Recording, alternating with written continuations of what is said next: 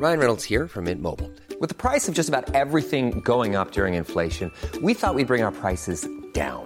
So to help us, we brought in a reverse auctioneer, which is apparently a thing. Mint Mobile unlimited premium wireless. Ready to get 30, 30, bit to get 30, bit to get 20, 20, 20, bit to get 20, 20, bit to get 15, 15, 15, 15 just 15 bucks a month. So, Give it a try at mintmobile.com slash switch. $45 upfront for three months plus taxes and fees. Promo for new customers for limited time. Unlimited more than 40 gigabytes per month. Slows. Full terms at mintmobile.com.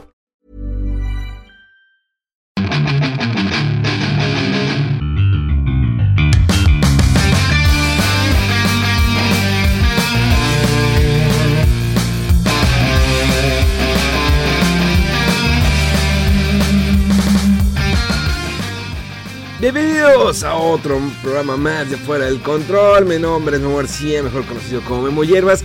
Y tenemos un especial, el cual eh, lo habían pedido bastante hablar sobre esta serie que es Cobra Kai, que ha hecho mucho ruido. Creo que hizo más ruido desde que llegó a Netflix, cuando llegó a YouTube, eh, en la cuestión de YouTube Prime. Pero para esto les presento a una persona que pues, la buscamos, ¿no? Eh, lo estamos buscando ahí a nivel nacional porque nos hacía mucho ruido. ¿Quién es? ¿Qué hace? ¿A qué se dedica? Fisicoculturismo, cosas de esas. Pero eh, yo ya lo había, eh, me lo había topado en varias ocasiones en funciones de prensa aquí en Monterrey. Y le dije, vamos, vamos a hacer algo, vamos a platicar con acá porque veo mucho tu entusiasmo en redes sociales de esta serie que, pues sí, hizo bastante ruido, que se estrenó ya el 1 de enero, le adelantaron la, fle- la, fecha de salida. Y pues tenemos al señor, yo lo voy a presentar como lo conoce en redes sociales, que es el geek del cine. ¿Cómo está, mi estimado? Muy bien, muy contento, Memo, de estar aquí en tu podcast. Muy contento, además, por, por hablar de Cobra Kai, que me ha sorprendido bastante en esta. Este, pues este eh, revivir, revivir la franquicia de antes de Karate Kid, que yo creo que todos los de los 80s, 90s éramos completamente fa- fans y hacíamos la grulla por todos lados. Y pues muy entusiasmado por, por, por fin hacer una colaboración contigo. Ya teníamos tiempo ahí como que de repente eh, diciéndonos, sí, a ver cuándo hacemos algo, cuándo hacemos algo, y después, después, así como lo la carnita, ¿no? Que, ah, a la Sí. próxima, a ver cuándo hacemos algo, cómo se arman las cheves, y nunca se hace nada. No, es que lo mío nu- nunca ha sido YouTube. O sea, es de que subo a las 1500 algo a mi canal digo, ahí estaba sobreviviendo. No sé cómo le hace, pero pues ahí estamos sobreviviendo mi canal. No hago nada. Pero sí, fíjate que eh, está bien curioso eh, eh, esta, esta serie. Bueno, antes de eso, ¿cuánto tiempo llevas hablando de series o pel- Bueno, hablas más de películas, digo. Haz de, de repente, te, te subes al tren porque pues, hay series que hacen mucho ruido y dices, bueno, voy a dar mi reseña, mi crítica y ahí les va. Pero ¿cuánto tiempo llevas ya con tu canal de YouTube o digamos en redes sociales que digas, bueno, me quiero dedicar a esto? Híjole, ya, ya, ya va un tiempo, eh. Este, de hecho, voy a, voy a, voy a ver hace cuánto hice el canal de YouTube, pero comencé por allá en la escuela, en la facultad de, comunicación, de ciencias de comunicación. En un, hubo un cast, un cast para un programa de, de cine, y ahí fue mi primer acercamiento a cuadro. Ya tenía yo un blog que subí como dos, tres notas ahí en, WordPress eh, haciendo críticas. Creo que mi primera crítica fue la película animada de Los Caballeros del Zodiaco que salió hace, pues no sé, hace como 6, 7 años. Este, y de ahí de, de hacer los, los, el programa este, ay, discúlpame, discúlpame. De hacer el programa este de, se llama Séptima Función ahí en la facultad. Eh, de ahí agarré ya las herramientas para poder hacer Geek del Cine en YouTube porque no tenía la cámara ni, ni una computadora buena para editar. Y, este, y de, ahí, de, de ahí empecé también en radio y un ratito en televisión. Y pues ya van varios, varios años haciendo esto, yo creo que unos seis o siete. El canal se creó en, do- en el 2014, sí, seis años, seis años al menos. El canal de YouTube de Geek del Cine. El otro programa yo creo que ya tiene como unos siete años. Y pues sí, hablando más de películas que de series, como quiera, de repente ahí, más que nada ahora que ya tenemos pues estas plataformas de Netflix y de Prime y todo esto, que está bastante fácil aventarte el maratón y hablar de, de, cada producción, sin embargo, pues te lleva más tiempo, pero sí me dedico más a- al cine, a las películas y ahí pues por eso nos veíamos en las funciones de prensa. Creo que para mí el... Digo, sí está interesante que las nuevas series salgan en Netflix o Amazon Prime, HBO Max, e incluso ahora Disney Plus. Pero me gusta más cuando lo hacen como de manera semanal, o sea, eh, emulando lo que hemos vivido durante muchos años, los que siempre empezamos con la televisión, de que, ah, bueno, ya es viernes, voy a ver mi capítulo a las 8 de la noche. Ah, como que sopetón todos, ¿no? Todos los capítulos. Yo veo que muchos son fans. Yo lo hice eh, en un sábado porque eran pocos capítulos. Eh, me puse a ver, como no había todos los capítulos de, de Cobra Kai. Pero, no sé, me gusta más cuando es semanal. Que van con el capítulo, por ejemplo, en el caso de Discovery, eh, Star Trek Discovery. Esta serie, soy muy fan de Star Trek que cada viernes sale un nuevo capítulo, o incluso cuando la nueva serie de Picard, que cada viernes está haciendo eh, un nuevo capítulo en su plataforma de Amazon Prime y la de Star Trek Discovery en, Netflix. Creo que esa es la emoción, ¿no? De, tener una semana de espera a que te suelten todo de, jalón. O eres de los que dicen, me aviento el maratón. Eh, eh, es que es de ambos. Fíjate, hablando tal cual de Star Trek Discovery, también me gusta mucho esa serie pero justo no he visto esta nueva temporada porque como que me esperé de que ya que salgan ahí la mayoría, pues me aviento el maratón. Sin embargo, antes, yo, o sea, sí extraño esta sensación de ver capítulo por semana. Digo, aparte, eh, eh, la situación para la misma serie es más conveniente estar semanalmente, ya que la gente está hablando de la serie por más tiempo, a que solo te dure el hype por dos, tres días. Al inicio en el canal, de hecho, tenía un, pues, este, una sección que se llamaba eh, Geekeando con, y era como un after show, y era de la serie de Flash, y era de la serie de The Walking Dead, y era hablar semanalmente del episodio que había salido, con spoilers, que nos pareció, era, era video en vivo, y de dar algunos datos y hablar entre todos acerca de, lo que había ocurrido ese día. Ahora, pues cuando salen todas las, todos los capítulos, el mismo día te lo avientas, no puedes hablar tal cual de uno solo, del primero, del segundo, sino que tienes que hablar de la serie en general porque ya todo el mundo la vio. Y eso como que sí, eh, sí quita un poco lo, lo que, lo que eh, disfrutar la serie por partes o mucho más tiempo. Pero aún así creo que en en el futuro más y más series van a optar por estar sacando episodio por episodio, aunque sean de streaming. Ya se anunció que WandaVision va a ser así, cada semana va a salir un episodio en Disney Plus. Pues ahí tienes el ejemplo de Mandalorian, cómo está la gente clavada, esperando, eh, haciendo especulaciones, sus teorías de conspiración. Cada semana, digo, hasta el momento que se acabó el, último capítulo de la segunda temporada. Pero está muy chida esa espera, porque así era como lo vivimos en televisión. Eh, es algo que a lo mejor con el tiempo también se ha perdido, a lo mejor en cuestión de videojuegos que lo, lo ves en YouTube, ya ves todo el capítulo, ves todo el juego, ves la serie. O sea, ya no... Ay, yo sé que hay muchos que no tienen para comprar a lo mejor un videojuego. Y ya mejor te lo vendes en YouTube y se acabó. Me recuerdo hay un caso muy curioso. En el juego de Smash Bros. de la versión de Wii. Tenía cinemas el juego. Increíble. Es el que más me gusta porque tenía cinemas, tenía una historia. Y ah, entre los personajes que están involucrados era Solid de Metal Gear. Y se ve increíble los cinemas. Pero ¿qué pasó para las siguientes entregas, de Smash? Él decidió quitar eso y cuando dicen, oye, ¿por qué lo quitaste? Y lo, es que todos lo subieron a YouTube. Y lo, creo que sí fue muy... Eh, exageró demasiado el hecho de que decir, no, pues que como lo vi que está todo en YouTube, pues ya no les voy a hacer cinemas porque quitaron toda la, eh, la magia que yo les quería darle a las personas cuando estuvieran jugando el Smash. Y ya no me gustó eso y ya no lo voy a hacer. Digo, sí me dolió porque pues, hizo una historia muy padre. Los cinemas era un juego bastante cargado, era doble capa. Me acuerdo que había un problema que algunos Wii no lo podían leer y Nintendo dijo, bueno, eh, pueden enviarnos la consola, nosotros le hacemos una limpieza para que puedan leer eh, este nuevo disco de Smash y puedan disfrutar este juego. Pero sí, con el tiempo se ha perdido. Eh, qué bueno que todavía algunas series permiten o dan esa oportunidad de que esperes semana tras semana. Y pues estés a, la intriga de que va, qué va a suceder la próxima semana. Incluso cuando pasaba Cabeza del Zodíaco, no sé si te acuerdas, eh, siempre los capítulos nuevos eran los sábados a las 10 de la mañana. Claro. Eh, eh, había, había un programa, ¿cómo se llamaba el programa? Caritele, Caritele. Ándale, Caritele, ándale, sí. Caritele, a las 10 de la mañana estabas así la expectativa. A las 8 y media te levantaban el penúltimo capítulo y a las 10 de la mañana tenías el nuevo capítulo. Ya después de ahí seguía Nintendo Manía, pero antes de eso también estaban las aventuras de Fly, y había diferentes series. Y estaba con ganas, de esperar hasta la semana, ya quiero un nuevo capítulo de Cabello Zodíaco.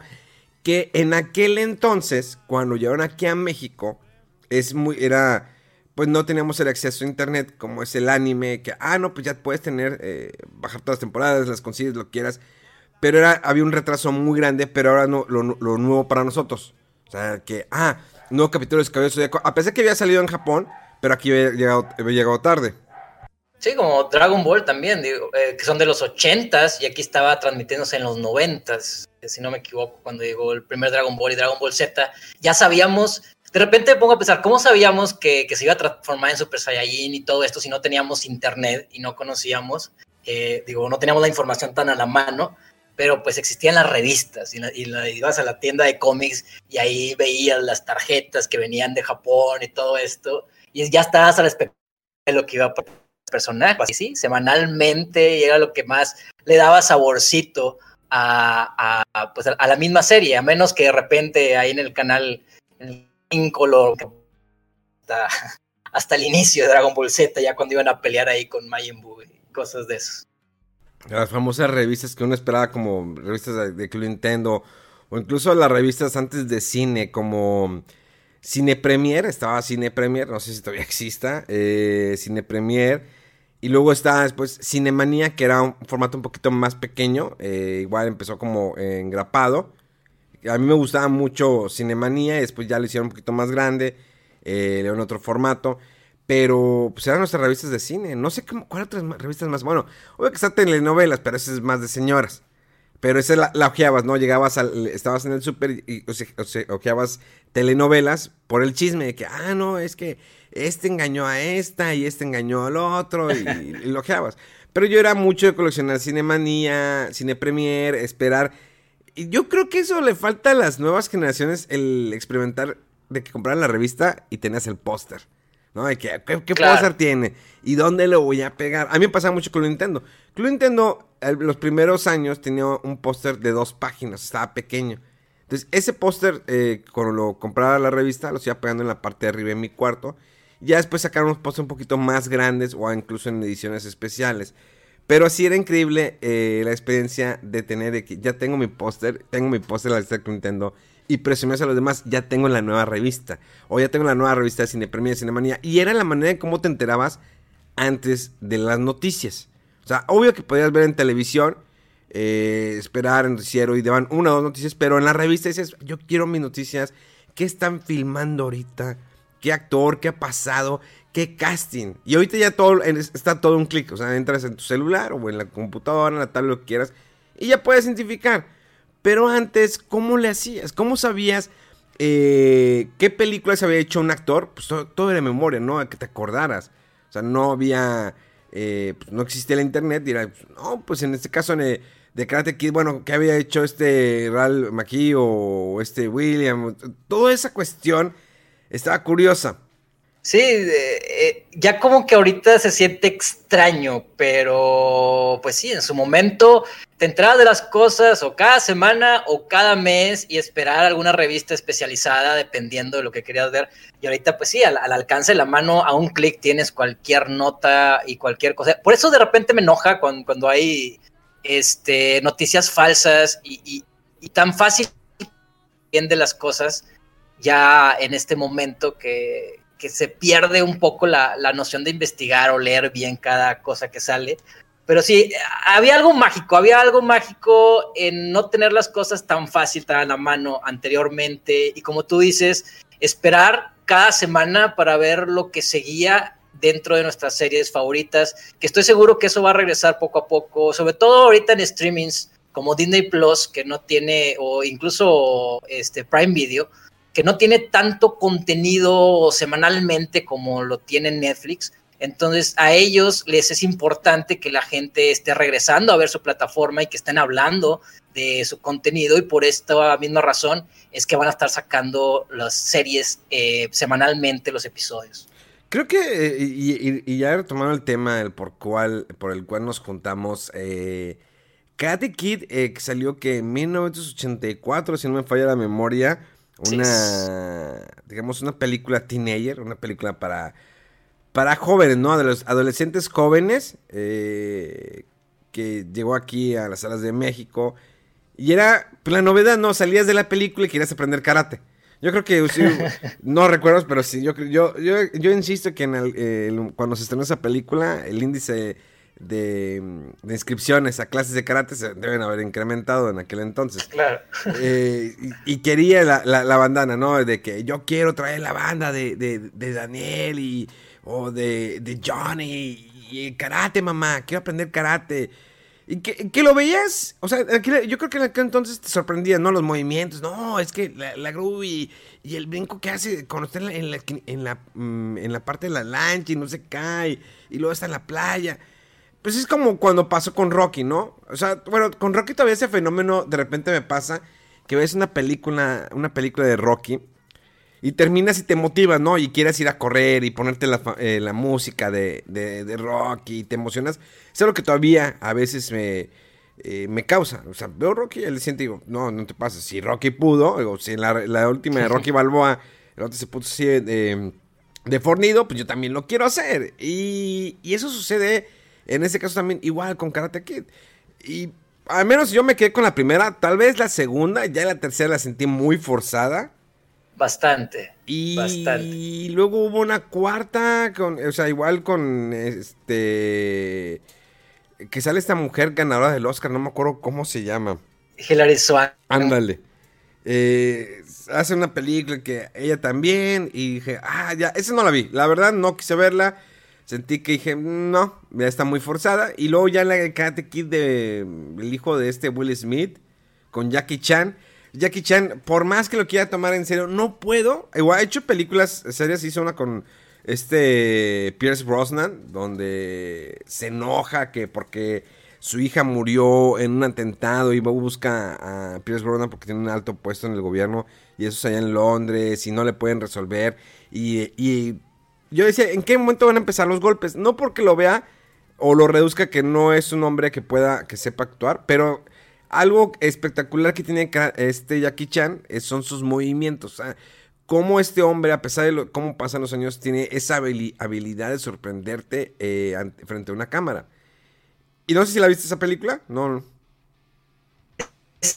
Que me trae algunos recuerdos, pero no, no la, no la ubico bien todavía. Pero Perdón, sí, adelante. Te, la voy, a dejar de tarea para que la busques, esta película de Jackie Chan y Pierce Brosnan.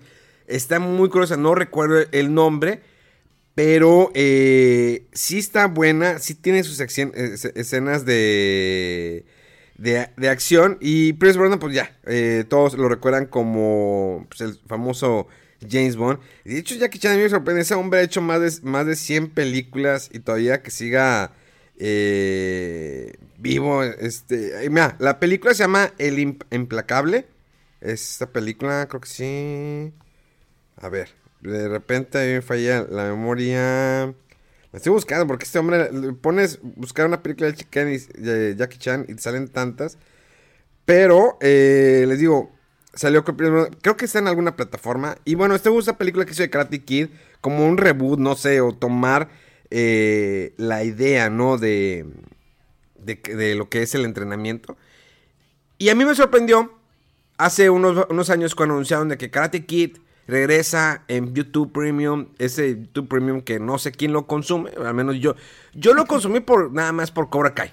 Pero sabía que a la gente le estaba gustando y eso como que me entusiasmaba, aunque de repente no sabía ni qué esperar, porque no han hecho en, cuestión de revivals o reboots de este estilo, se, han aventado cada cosa que, no le no respeta la serie original. Un poco de miedo esperar mucho de esta serie, pero vaya que más. Sí, creo que eh, Cobra Kai, a mí el primer capítulo que empecé a verla, digo, a pesar que era en, pues igual, igual era de manera semanal, ¿no? En YouTube Premium, según recuerdo retomar. Fíjate que a mí me pasó. Yo a veces iba a la Wizard, a la Wizard World, Wizard World, que es una convención de cómics que son en diferentes estados de Estados Unidos. No salen de, Estados Unidos. O sea, es muy diferente a una Comic Con o a la Comic Con de Nueva York. Es una Comic Con eh, un poquito más reducida. Sin embargo, lo interesante, bueno, al menos para mí, es que imitan muchos actores de películas y series de los 70s, 80s y 90s. Y en esa ocasión me tocó a ver, antes de que saliera la serie, ver a estos dos actores que andaban ahí, andaban eh, todavía, los invitaban a convenciones, porque era pues la novedad, ¿no? De que pues, es este Ralph eh, Kid. Y a lo mejor es la novedad para los chavorrucos, la gente de los 80, la gente de los, de los 90, a lo mejor para las nuevas generaciones no, no los identificaban. Y si tenían su gente, no tanta. Eh, de repente en, esas, en esas convenciones te encontrabas cada actor que decías, wow, no, ya no me acordaba de él. Incluso ya ves em, el actor de la serie de Beverly Hills 90210, ¿cómo se llama este güero? Que hizo la película de Sharknado. Este, ah, ya sé quién, pero no, me acuerdo el nombre. Eh, yo lo, lo, eh, lo, vi en una convención a este Ian Searing, eh, que pues bueno, será pues, el típico, el guapo del Beverly Hills 210. Y lo vi en una convención cuando empezó el boom de Sharknado, que Sharknado también es una película, para los que no la conozcan, es una película de serie tipo B, o sea, de bajo presupuesto, que la lanza Sci-Fi, que cuando la lanzó Sci-Fi hizo un eh, fenómeno en redes sociales que no tanto a nivel mundial, pero al menos en Estados Unidos, todo el mundo estaba tuiteando sobre Sharknado. Y dices, ¿qué es Sharknado? La ves, y es una película muy mala de, pues son eh, tornados con eh, tiburones, los mezclas, y pues tienes Sharknado. Eh, y fue un fenómeno. Tuvieron cinco partes esta película. Y este actor fue el boom. O sea, le dio, le levantó su carrera. Ya nadie se acordaba de él. Y lo mismo pasa con estos actores, con Ralph y este William Zabka. Que Cobra Kai creo que los hizo traer del pasado. Y no es, la no es el primer intento de una serie de televisión. Incluso William Grace lo hizo también con unas temporadas más. Eh, más actores han regresado por este tipo, ¿no? De traerte, ¿no? Del pasado y traerte al presente. Hay proyectos que sí han funcionado, hay proyectos que no han funcionado. Pero en el caso de Cobra Kai, yo creo que funcionó totalmente. Más ahorita en Netflix que en, que en YouTube Premium. Porque YouTube Premium dicen, pues, YouTube sí te da de que ya no te salen comerciales cuando ves videos. Pero pues qué más material. O sea, sí había cosas que había proyectos de hecho mexicanos pero pues no, nada más. O sea, yo nomás lo pagué por, por Cora Kai. ¿Cuál fue tu primera impresión cuando volviste a ver a, esos actores eh, en el cuadro chico, de nuevamente en acción en una serie de televisión? Me fascinaba las películas y andaba haciendo la grulla por todos lados. Y traerlos de vuelta era complicado. Creo que era complicado y haciéndolo actuar al mismo tiempo. Algo que me he quejado de los revivals es que no saben bien a qué público dirigirse ya que mm, quieren enfocarse a un público nuevo, que es, pues es normal, digo, el público nuevo es el que te va a mantener la serie, nosotros ya, ya estamos del otro lado, ya no somos tan importantes. Sin embargo, una propiedad del pasado necesita el, empuje, el hype de, los fans originales para que haya ruido y que las nuevas generaciones les guste. Entonces, si, te enfocas a los puros eh, público nuevo, ¿por qué van a ver una propiedad de la cual no conocen, que nunca han hablado o, han escuchado acerca de ella, pero no les interesa, este, a menos que esté de moda en este momento o que haya ahí algo de tendencia acerca de, la producción. Hace rato estuve viendo una, una de estos videos que hace Josh Gatt reuniendo a todos los actores de las películas de Karate Kid y de Cobra Kai y a los niños, a los chavos de Cobra Kai les preguntaban de que, oye, ya conocías Karate Kid antes. Ninguno de los actores nuevos conocía las películas. O decía, ah, pues mi papá la veía, pero pues yo no, yo no conozco tanto. Entonces, es un reflejo de que las nuevas generaciones no están tan familiarizadas como nosotros creemos. Nosotros porque crecimos con estas películas que son muy populares y para nosotros son icónicas. Creemos que todo el mundo las, va a conocer igual y las va a recibir con el mismo amor eh, cuando hagan una continuación o algo por el estilo, pero ya no es así, ya hay una, una barrera muy grande entre nuestra generación, las generaciones de antes y las nuevas. Entonces, algo que hizo muy importante Cobra Kai es darle a los fans originales lo que ellos querían ver que es a los protagonistas de Ralph Macchio y a este William Zapka, ¿sí? Zapka, sí, se llama, ¿verdad? eh, darnos a ellos como protagonistas, darnos la rivalidad de hace años y tener esta interacción bastante entretenida entre ambos, aparte agregando nuevos temas o cosas actuales y una nueva generación de estudiantes, pero sin descuidar, sin descuidar a los protagonistas que la mayoría de nosotros queremos ver. Entonces encuentra un equilibrio, como son las películas de Karate Kid, encontrar un equilibrio. Así encontraron los creadores de esta serie, brindando lo mejor para cada público que necesitaba tener la serie y tener el éxito que tiene actualmente. Y han llevado a los personajes estos a otro nivel. Creo que algo también muy importante es, si vas a revivir una propiedad del pasado, realmente tienes algo que aportar a lo ya establecido, tienes una historia que contar ahí y aquí sí la tienen. No solo es entretenida, no solo es divertida, sino que hacen más complejo a cada, a cada personaje, empezando por Johnny Lawrence. Y fíjate que es una fórmula que quisieron hacer en Star Wars, que traigo los actores o los personajes que... Eh, pues vamos a presentar la nueva generación, pero yo quiero Star Wars para la nueva generación. No me interesa los de los 70, ni los 80, ni los 90, no me interesan ellos, quiero hacerlo de esta manera. ¿Y qué fue lo que sucedió? ¿No? Todo el, problema, el enojo, el repudio, porque pues hubo un repudio, y compensaron con Mandalorian. Pero porque Mandalorian, los, la gente, los productores pensaron de que, ¿sabes qué? Es que esto no es, no debe ser así, debe ser de esta manera. Y creo que Cobra Kai aparte de, traer esos actores, traer ese, ese...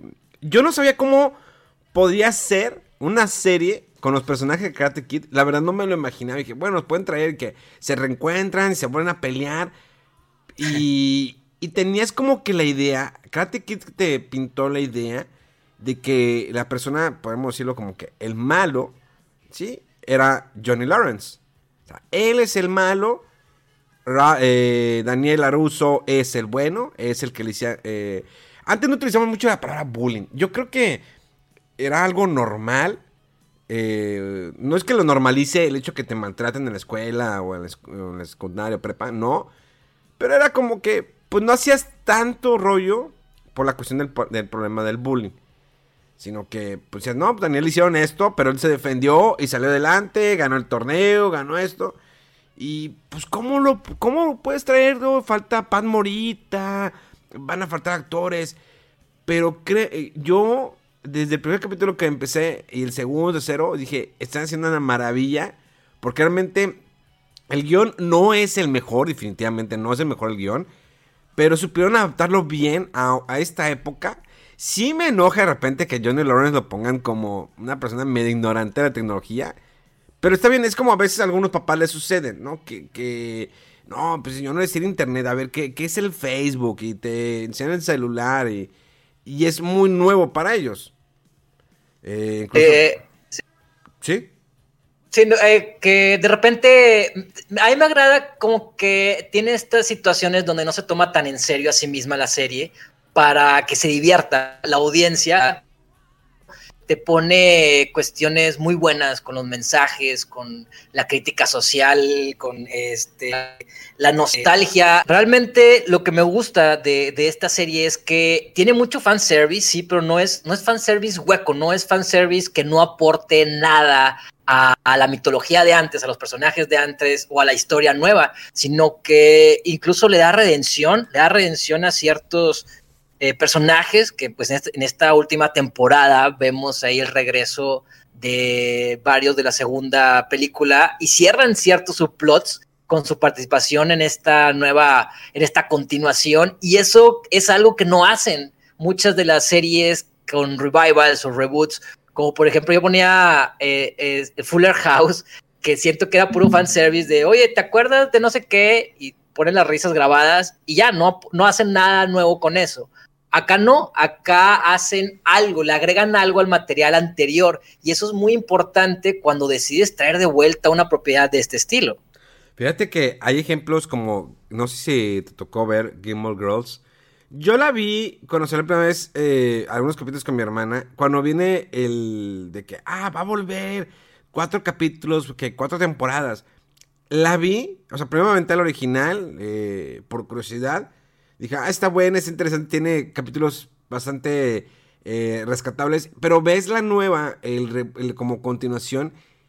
Y el personaje que eh, te querías mucho, amabas, lo querías. Un personaje en, las, en la primera parte, la primera serie original. Y lo ves en esta segunda, lo, lo odias. Lo odias y sientes estos personajes que entran muy forzados. Cambiaron rotundamente. Yo creo que por eso no hubo una continuación. Porque de hecho, esa nueva de eh, Game of Girls eh, dijeron que iba a continuar. Creo que por eso a lo mejor no tuvo pegue y hicieron, dije, decidieron de que, ¿sabes qué? Ahí muere. Ahí la dejamos. Pero en, este caso, cambiarte, pero es que aquí te cambia el concepto. Y bastante arriesgado. O sea, cambiarte la idea, lo que decíamos, lo decía hace un momento, de que Johnny Lawrence era el malo y Daniel Russo era el bueno. Él fue el que lo maltrataron. Pero aquí te cambia totalmente el concepto. Y depende también eh, de, cómo lo puedas ver. Pero al menos a mí fue de que Daniel Russo no era el bueno, tampoco no es el malo. Pero ¿sabes qué? Yo ya soy equipo Johnny Lawrence. Sí, lo empiezas a entender más, le dan complejidad al que era pues un simple antagonista anteriormente, caso similar a lo que sucede en Creed 2 con el personaje de Ivan Drago, que este, también le ponen las consecuencias de perder contra Rocky en esta nueva película y lo humanizan, y es lo que hacen justamente también con Johnny Lawrence, eh, de hacerlo humano, de, oye, pues él, él en su mente, él era el héroe por esta razón, le quería a su novia y llega este, esta otra persona, Daniel de la nada, y se la baja, y luego el golpe ilegal y esto y el otro. Y como tú dices, no es que sean buenos o malos, sino cada uno tiene su forma de ver eh, las cosas. Y como diría Miyagi en aquella película, de que no hay estudiante malo, sino maestro malo. Y lo padre de, esta nueva historia es que eh, te hacen este tipo, pues un tipo reboot. De nuevo se repite la situación de Daniel con Miyagi, pero ahora con Johnny y con Miguel. Y, y, le da esta sensación de, de, poder observar, de poder construir todo, todo el sentir que tiene este personaje, todo lo que, lo que vivió anteriormente como personaje, mientras Johnny también ayuda a Miguel. Que eso no se daba ¿eh? en la relación de Daniel con Miyagi, solo era un lado, era enseñando a Daniel y ahora acá en la relación de Johnny con Miguel, ambos están enseñando a ser mejores personas. Fíjate que eso también sí está muy curioso, porque como vimos en el, original de Karate Kid, pues sí, conocía a Daniel Russo, ah, te doy tu primer carro, eh, sales con la chica, en la segunda no recuerdo muy bien qué es lo que sucede, en la tercera lo lleva a Japón, que es lo que vemos en la tercera, en la la tercera temporada, de que lo lleva, o sea, que, que Daniel va, a buscar ese lugar, entonces, pero no hay un acercamiento o que él empiece a madurar como persona, eh, madura como, como estudiante, aprende bien el karate, aprende cuáles son sus metas, pero no como una persona como lo estamos viendo con en el caso de Miguel Díaz, que hay un acercamiento, pero existe un conflicto muy cañón. A diferencia de Daniel, pues está el conflicto con su hija y bueno, sí con el hijo de Johnny Lawrence, pero Johnny Lawrence tiene el conflicto con su hijo eh, y tiene a Miguel Díaz y luego está la mamá de Miguel Díaz que le gusta y el problema eh, de, ah, bueno, tengo el dojo y luego viene mi antiguo entrenador, que fíjate, aquí no, no sé si es un error o realmente lo dejaron así, pero en la tercera temporada nunca entendí cómo se estaba manteniendo este Johnny Lawrence. O sea, ya no tenía el dojo y luego quería empeñar cosas para tener, obtener dinero. Y de bueno, aparte de que le roba el carro a este Daniel Laruso, la camioneta que el hijo este, eh, le había robado a Daniel Laruso, pues eh, se la queda este, este Johnny. Pero nunca entendí de qué se estaba manteniendo Johnny Lawrence. O sea, cómo pagar la renta en internet, la gasolina, sus alimentos, la cheve, que yo creo que ya la puso muy de, de moda. Eso es como que es la Curse, ¿no? Sí. Sí. No, entendí. O sea, de plano, ¿cómo se está manteniendo Johnny Lawrence? Eh, digo, lo único que ponen ahí es que se roba una, un frasco o algo ahí de su padrastro. Eh, y con eso ahí saca dinero para ayudar a, Miguel en, la, operación un poco. Pero sí, digo, para mantenerse en la vida real, él, él diariamente ya no ponen que esté trabajando ni nada. Al principio sí tenía un trabajo, luego lo despiden y por eso abre el dojo.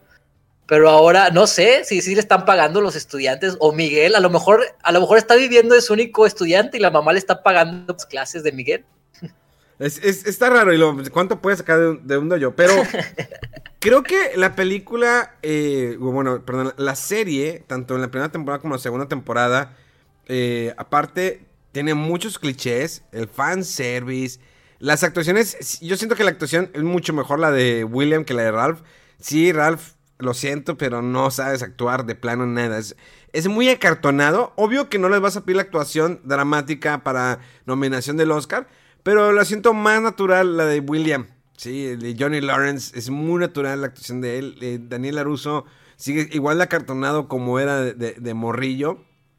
Y, y, los hijos, ¿no? Ese, ese eh, digamos, el conflicto con los hijos está muy cañón porque es muy presente. Sí toca temas como lo que es el bullying el defenderse, el honor, pero el por qué defenderse, que es algo que, bueno, Daniel Aruso toma mucho que, pues el karate es para defenderse. Y Johnny Lawrence al principio era que es para atacar. O sea, eh, golpea primero, ¿no? O sea, después vienen las preguntas. Entonces, está, está muy interesante que toman muchas cosas y identificas que la música, el Johnny Lawrence que está perdido, se quedó perdido en los ochentas con la tecnología y ves a Daniel Aruso exitoso y cómo los papeles se van eh, te hacen realmente ver, a mí me hizo que soy fan de Johnny Lawrence, Johnny Lawrence eh, creo que siempre tuvo un problema, pero no lo supo entender y ahora él se está encontrando. Poco a poco eh, el mismo personaje, es que se ayudan mutuamente aunque no quieran, uno existe gracias al otro en esta situación, ya que sin Johnny al principio, Daniel no, no hubiera estudiado karate para defenderse. Y sin Daniel, Johnny no hubiera traído de vuelta el Cobra Kai y, ahora hacer sensei y aprender todo lo que ha aprendido en el transcurso de estas tres temporadas y, esta comunión o esta relación que tiene con Miguel y ahora con, su mamá. Eh, y Daniel también sin, sin esta situación de que Johnny regresara al Cobra Kai, él no hubiera regresado al karate, que pues es su amor realmente, su pasión. Entonces, cada uno le da propósito al otro de existir. Son enemigos, pero se necesitan mutuamente para seguir con todo este propósito y toda esta motivación de seguir creciendo como personas y con sus pasiones. Es como Batman y el Joker o algo por el estilo. Ah, Solo que acá, pues no es tal cual de que uno sea bueno o malo, sino nunca se han sentado a hablar y a ponerse en el lugar del otro. Eso es lo que les ha faltado para entenderse mejor. Para mí, a mí me da coraje cada vez de que ya, ya están llevando bien, ya ahí vieron chido y pasaba algo y otra vez se volvían a, enojar. Y lo, ya, están llevando ah, otra vez. Y, y verlos en la tercera temporada así cuando de que van en el carro juntos. Chistes como de que, ah, se creen este Tango y Cash. Que a lo mejor muchos dijeron de que, ¿Qué, es Tango y Cash? Ah, pues una película de este Kurt Russell y este Stallone. Si verdaderamente son dos. Eh, de los noventas o incluso creo que de los 80, no recuerdo muy bien. Muy buena película. Y dije, me gusta eso. Y de repente fue así, que imagínate una serie de ellos dos como eh, defensores, como policías. No sé, me dio risa. Dije, pero está padre lo que están, e, esa química que existe entre, entre los dos y ya los empieza a entender y, vuelves a odiar otra vez el personaje de este, de eh, John Chris, John Chris, que lo odiabas en, la primera de Karate Kid y que es un hombre que se ve en varias películas. Siempre sale de malo ese hombre, siempre, en todas. Tiene toda la apariencia, o incluso ahora en la actualidad se sigue viendo intimidante como se veía en los ochentas, es increíble este, este actor eh, y toda la presencia que tiene. Me gusta que haya regresado a esta serie. Y, que, lo que dices, también pensé en eso, hazme un show completo de Johnny y Daniel siendo detectives y resolviendo crímenes alrededor de Estados Unidos, ¿no? Ya sabes, la típica, la típica historia, la típica trama de la pareja, The Odd Couple, la pareja dispareja, ¿no? Y, es, es, ahí donde brilla la serie realmente, la interacción que tienen ambos y que siempre se están peleando, pero luego eh, Ah, ya van a ser como que amigos o, esta, tienen esta agresión pasiva. eh, que lo hace muy entretenido de ver y, pues está ya algo, ¿no? En la primera temporada fue cuando se pelearon, ¿no? En el, departamento de, de, Johnny, no sé si fue en la primera o en la segunda. Yo grité de la emoción, el primer enfrentamiento que tuvieron y ahora eh, en este último que se unen, se unen y esto va a abrir las puertas a la cuarta temporada para ver justamente la, la diferencia de creencias que tienen alrededor del karate, lo que tú mencionas que Johnny es, es la ofensiva y Daniel es para, para defenderte. Entonces ahora que van a, ambos van a ser los senseis de todo el grupo, ahí es donde vamos a ver los diferentes métodos que tienen para enseñar y cómo van a estar choque, choque, choque y creo que va a dar momentos muy entretenidos en lo que sigue. Sí, esa pelea en el departamento creo que eh, fue en la segunda temporada cuando la hija de Daniela Russo se emborracha. Sí. Eh, esa pelea estuvo increíble porque retoma mucho los, los, momentos icónicos de la película cuando ellos dos se enfrentan. Y aquí creo que fue para mí la mejor pelea, a pesar de que no la terminaron. Cuando la avientan a Daniela Russo y empieza Johnny, o sea, y Johnny Lawrence, fíjate que no me esperaba que quería detenerlo que, a ver, espérate, no, y no, no, no, pensé que iba a atacarlo luego, pero no, Johnny Lawrence como que comprendió, a ver, vamos a ver, vamos a preguntar primero antes de golpear.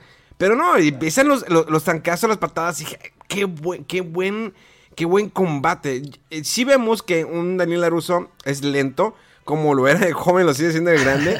y Johnny Lawrence es un poquito más callejero. Si hay una, si hay una diferencia, ves una diferencia de, de combate, de combate entre ellos dos. Eh, cosa que eh, yo esperaba en algún momento. Dije, tienen que pelear ellos dos contra John Chris. Y lo vimos en la tercera temporada necesitábamos o la serie necesitaba un antagonista principal. No se podía quedar al inicio con que Daniel iba a ser solo que el pata. Un villano, un villano hecho y derecho que, que, uniera a estos personajes en algo más épico, ¿no? Siempre es más épico cuando se unen los, los adversarios para luchar contra alguien más, como Goku y Vegeta, haz de cuenta. Entonces, ¿quién, quién mejor que John Chris que le agregas esta situación de, eh, maestro contra estudiante. De hecho, me gustó mucho esta temporada que cada vez que llegaba John Chris, Johnny lo mandaba al carajo. O sea, no, no se deja ni intimidar, me vas a, a, a convencer. Yo estoy en tu contra y hasta John Chris le tiene como que algo de respeto, algo de miedo, porque ya se me acabó el tiempo que me diste, ya me voy. En, por ahí en una escena en un bar, que, que es lo que sucede. Eh, cuando trajeron a. Eh, bueno, ya lo, ya lo habíamos visto como que un, una probita en la segunda temporada que iban a traer a, la primera novia de Daniel o también de este Johnny Lawrence. híjoles, que va a traer a esa actriz. Va, va a estar cañón, pero ¿qué va a pasar? Entonces, y la mamá de Miguel Díaz. Y, y empieza ese conflicto de que dije, bueno, ¿se va a quedar con la mamá de Miguel Díaz? ¿O va a eh, volver con, con, con la exnovia? Eh, está curioso que traen los actores, ¿no? Eh, sigue trayendo actores. ¿Qué otro actor podrían traer para la cuarta temporada? En la cuarta, lo que para mí deja ahí como el gancho es de, la de la tercera película, eh, que cuando están los flashbacks de la, a este Chris. Ah, de, hecho, ahorita que dices lo de los flashbacks de la tercera película, me impresionó mucho que trajeran al combatiente, el este, de la tercera película, ¿no? Con el que se pelea allá en Japón. Ya, es en la 2. Es en la 2, es en la 2, este, en Karate Kid 2 sale este, se llama eh, Chosen, Chosen, Chosen. Toguchi. ¿Es, en la 2 entonces cuando viajan a Japón o es en la 3? No, es, no, es que no, no recuerdo bien si fue en la 2 o en la 3.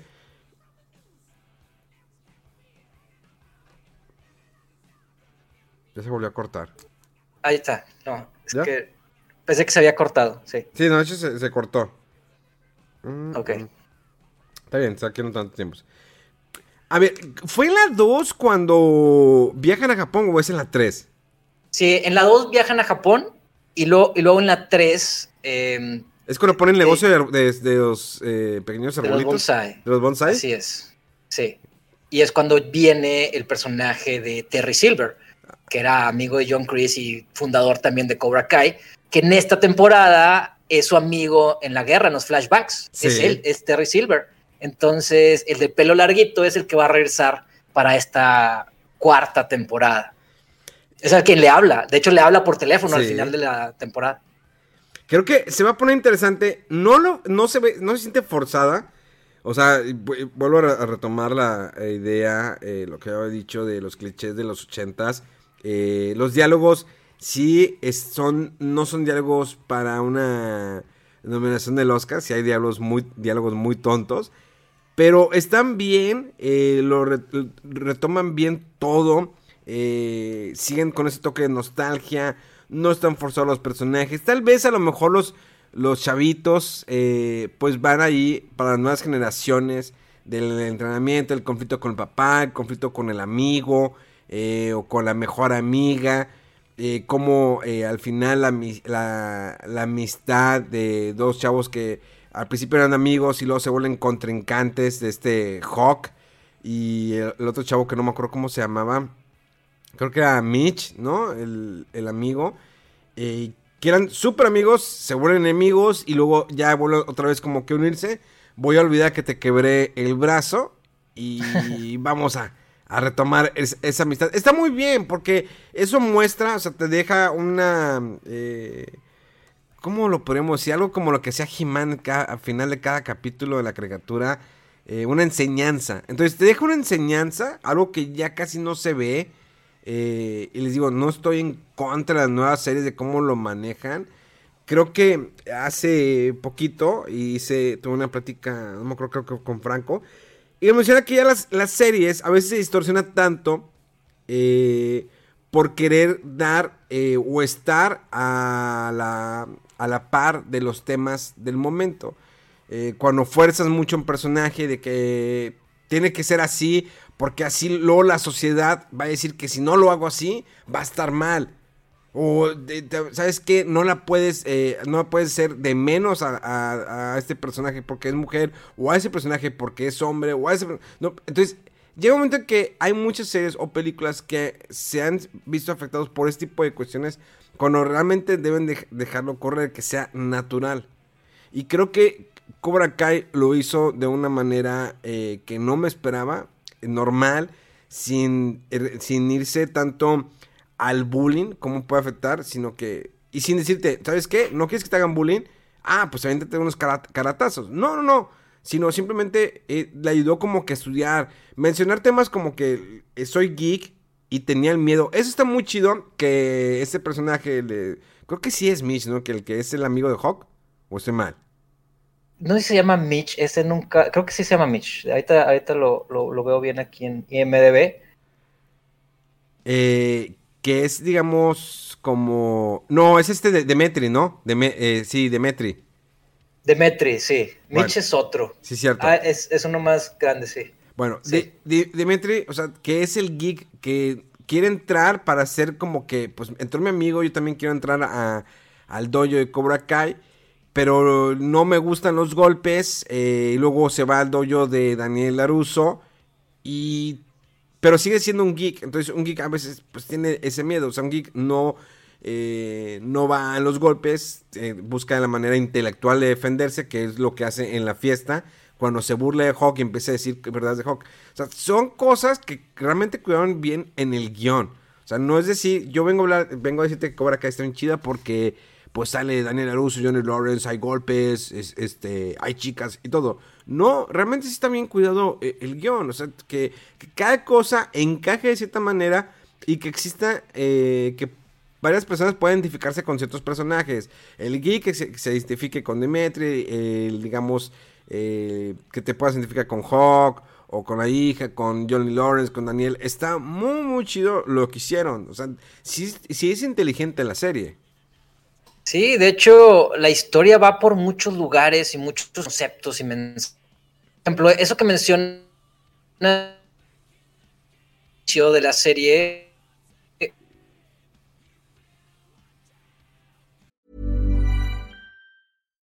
Millions of people have lost weight with personalized plans from Noom, like Evan, who can't stand salads and still lost 50 pounds.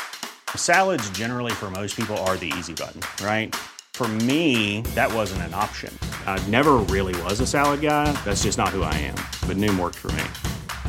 Get your personalized plan today at Noom.com. Real Noom user compensated to provide their story. In four weeks, the typical Noom user can expect to lose one to two pounds per week. Individual results may vary.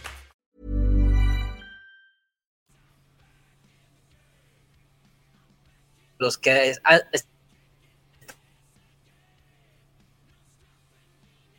ya cuando ellos tienen el poder, ellos se convierten en los patanes de, la historia y pues es algo que pasa, ¿no? De repente uno cambia dependiendo de dónde, de dónde se encuentre, lo quieras o no, o lo, lo hace sin, querer.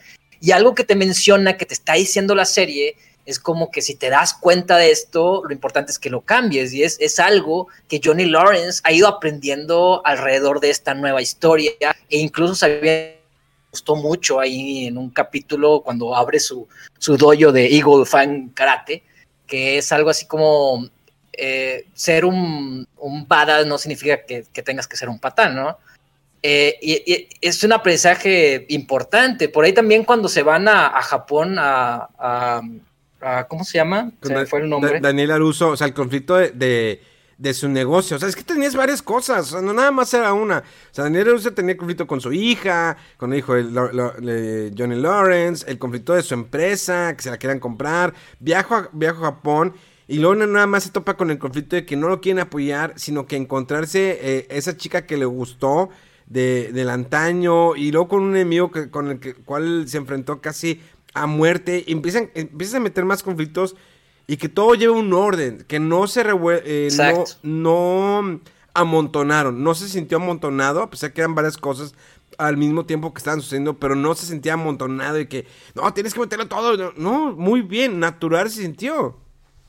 Así es, va, va, va poco a poco natural metiendo a los personajes, les agrega más historia, les agrega mitología. Yo lloré, lloré en el episodio ese de Japón cuando abren las cartas de Miyagi, porque ella también te dan aprendizaje y también le dan más profundidad al personaje Pat Morita.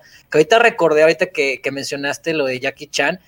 A, al inicio, al inicio tampoco querían a, a, a, Pan Morita para esta película porque era comediante. Fíjate que antes de, sí. de este personaje icónico era un, un, un, actor de más de comedia y esto como que le, le, le restaba, no querían verlo en, en, o no lo veían muy bien en el personaje, pero obviamente se lo, se lo robó por completo, como también en su caso Michael Keaton. Michael Keaton cuando iba a ser Batman, ¿no? Sí.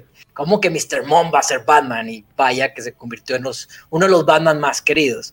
Y, y, es algo curioso también que sucede ahí con Pat Morita, que también me ha gustado cómo lo han, han le han dado homenaje eh, temporada tras temporada. ¿Crees no, que, ¿Sí? ¿Crees que hubiera sido lo mismo si Pat Morita hubiera estado vivo?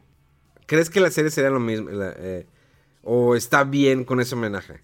Está muy cañón. Es buena, Oye, es buena pregunta, porque como que le da un, una sensación más de nostalgia o, o de, de sentimiento saber que lo mencionan o ver una foto de repente en un episodio o que pongan un flashback, como que le da un, sentimiento más denso a lo que estás viendo, que a lo mejor si estuviera el actor con vida no sería tal cual lo mismo.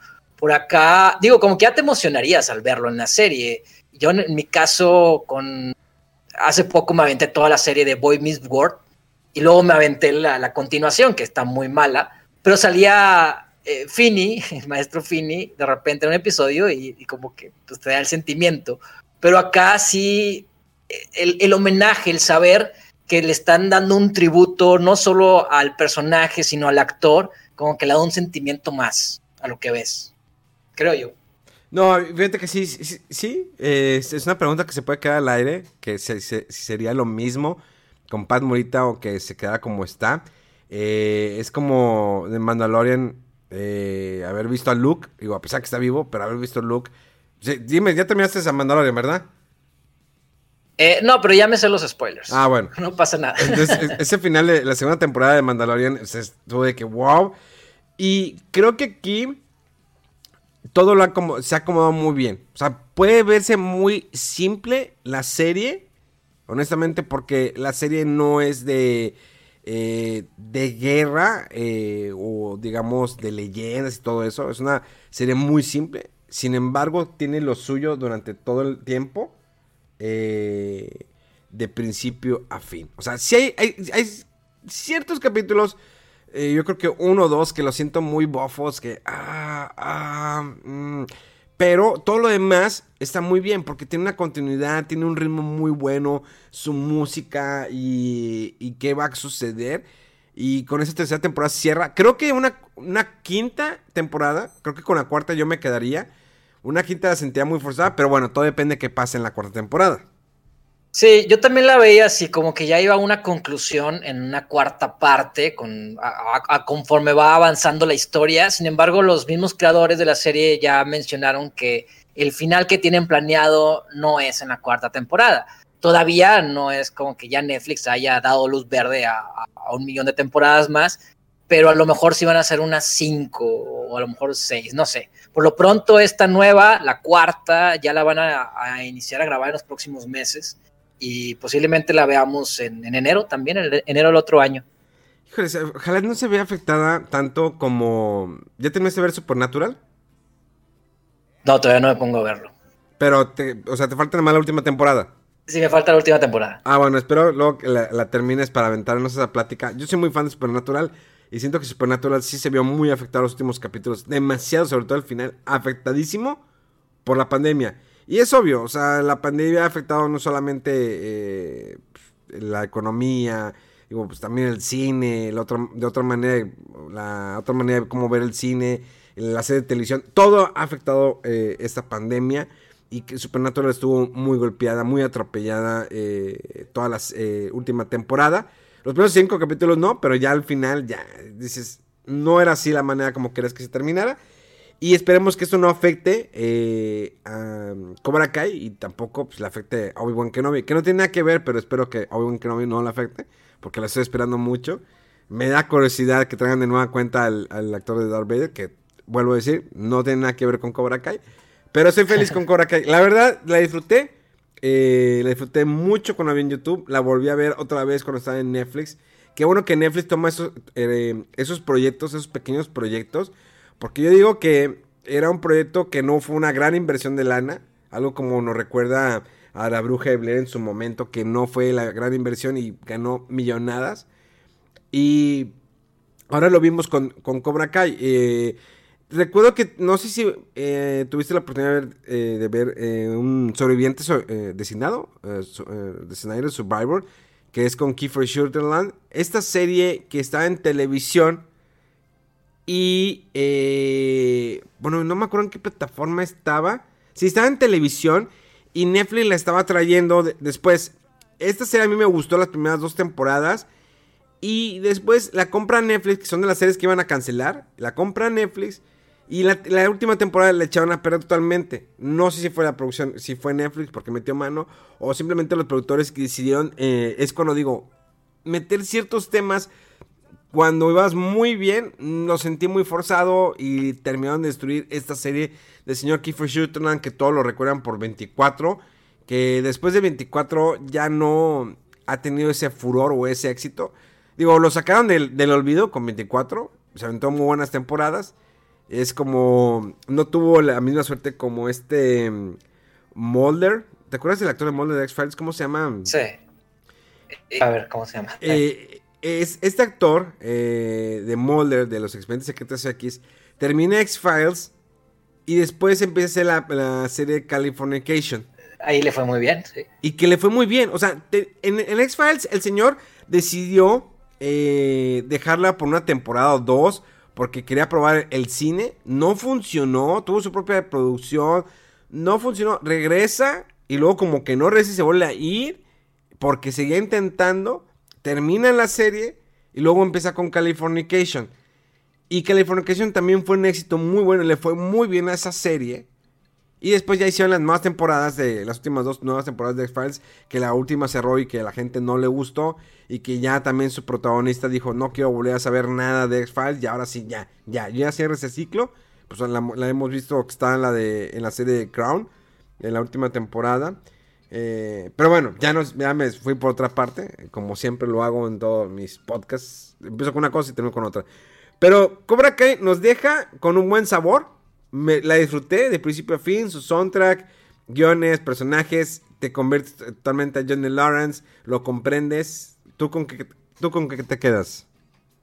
Con lo bien que hicieron para regresar eh, una franquicia tan querida y que nos hagan ver de otra forma a personajes que tenemos conociendo toda la vida. Creo que eso es, es muy importante y es muy complicado de hacer. Agregarle profundidad o construcción algo que ya tiene tanto tiempo en la memoria de, todos y en nuestro que tiene mucho cariño de parte de los fans y darle más, darle más eh, complejidad a todo sin forzarlo, sin perder la esencia e incluso darnos cosas que no sabíamos que queríamos ver, como a, Daniel y a, Johnny ahí resolviendo un misterio prácticamente. Sí, es algo que dices, bueno, pues a lo mejor en un futuro sí, sí me gustaría este verlos juntos en una serie y nada más ellos dos. Pero bueno, eh, te agradezco mucho por esta plática. Esperemos que se. Yo digo que sí se repite la siguiente semana.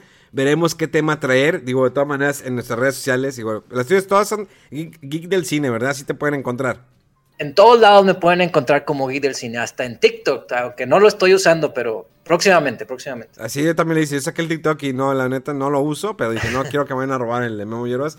Eh, sí, vamos a proponer, digo, igual la gente nos puede proponer en redes sociales un tema de hacer una serie, una película, eh, y ya, la próxima semana ya a lo mejor nos podemos ya empezar a preparar así como que noticias, vamos haciendo como que un, programa más ameno, ahorita lo que hicimos es un especial de Cobra Kai, porque pues es el tema del momento, sí dejé pasar tiempo, esto es en viernes que está saliendo este podcast, porque pues, todavía algunos que todavía no han terminado de verla, pues para no arruinarles, ¿no? El spoiler, eh, evitaremos tratar de lanzar spoilers en los siguientes programas, dejarlos simplemente al final. Pero ahí poco a poco, para que nos digan qué les gustaría que platicáramos. Te agradezco bastante por tu tiempo. Y eh, pues yo creo que sería todo por el día de hoy. Vámonos a descansar. Es viernes, viene a disfrutar, viernes de películas. Después ya vamos a aventar las recomendaciones, ¿no? De viernes. Claro, muchas gracias Memo por, por la invitación. Me gustó mucho aquí platicar contigo ahora de Cobra Kai. Como tú dices, pues hablar de todas estas, eh, de las películas o series o noticias para que ahí nos vayan diciendo y a disfrutar, sí, a disfrutar. Que tenemos muchas plataformas con mucho contenido para, para todo el mundo, ¿no? Exacto, ya es que no sabes, o sea, de repente encuentras cada cosa y empiezas a escarbarle y sí, tienes Disney Plus, HBO, tienes... Eh, bueno, HBO para mí es malísima. Aparte que me echaron a perder esta, la de Westworld, que me gustó las primeras dos temporadas. La tercera ya no me gustó. Mala. Eh, tienes un Netflix, la nueva de, Transformers la estoy viendo en la nueva temporada. Y cada vez que hay más películas, hay nuevas películas ya en las plataformas, yo ya no espero irlas a ver al cine, ya a lo mejor que las veo en la plataforma de, pues dependiendo en cuál salga. Eso sí, estoy esperando la nueva James Bond que no, nadie se animó a comprar. Yo creo que está muy cara. Sí, está bastante cara, aunque creo que sí hubo un acercamiento de parte de Netflix, pero por lo pronto todavía está planeada el cine. Bueno, nos despedimos, nos escuchamos dentro de una semana. Gracias, gracias. Recuerden, eh, compartan sus opiniones a través de las redes sociales del Geek del Cine y de un servidor. Y que Dios los bendiga. ¡Vámonos!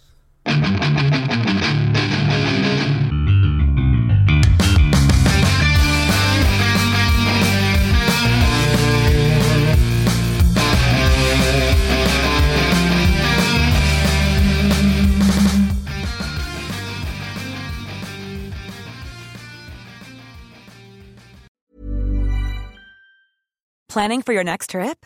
Elevate your travel style with Quince. Quince has all the jet setting essentials you'll want for your next getaway, like European linen, premium luggage options, buttery soft Italian leather bags, and so much more. And is all priced at 50 to 80% less than similar brands. Plus, Quince only works with factories that use safe and ethical manufacturing practices. Pack your bags with high-quality essentials you'll be wearing for vacations to come with Quince. Go to quince.com slash pack for free shipping and 365-day returns.